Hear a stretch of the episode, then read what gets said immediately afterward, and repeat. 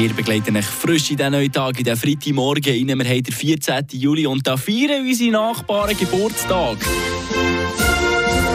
Frankreich feiert den Nationalfeiertag und darum gucken wir uns das Land heute Morgen ein bisschen genauer an.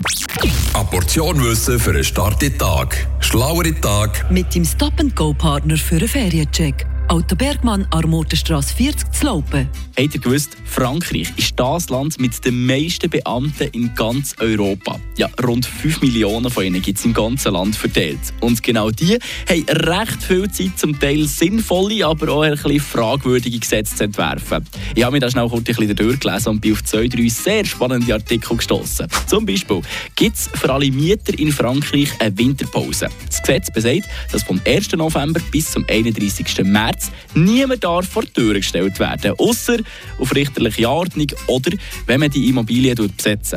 Sehr vorsorglich, also La Grande Nation. Manchmal vielleicht sogar ein bisschen übervorsorglich. Laut mehreren Berichten hat man in Frankreich Angst gehabt um ihre feine Küche. Darum haben sie, und das ist im Fall kein Seich, in jeder Schulkantine im ganzen Land das Ketchup verboten. Ja, es gäbe aber Ausnahmen da. Zum Beispiel, wenn es Pommes frites gibt, dort oder dort sind sie dann gleich ein bisschen kulant. Mit der Bedingung, dass Maximum einmal pro Woche Frit auf dem Menüplan stehen.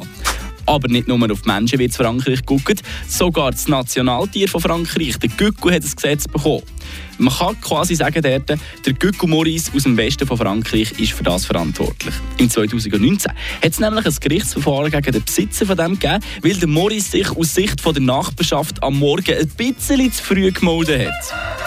Daraufhin sind Diskussionen losgegangen und wo sich dann noch Feriengäste in der Provence über Zirpen haben beklagt, da hat man zu Frankreich reagiert und entschieden, dass typisch ländliche Gerüche und Geräusche rechtlich müssen erlaubt sein In diesem Sinn, vive la France! Frisch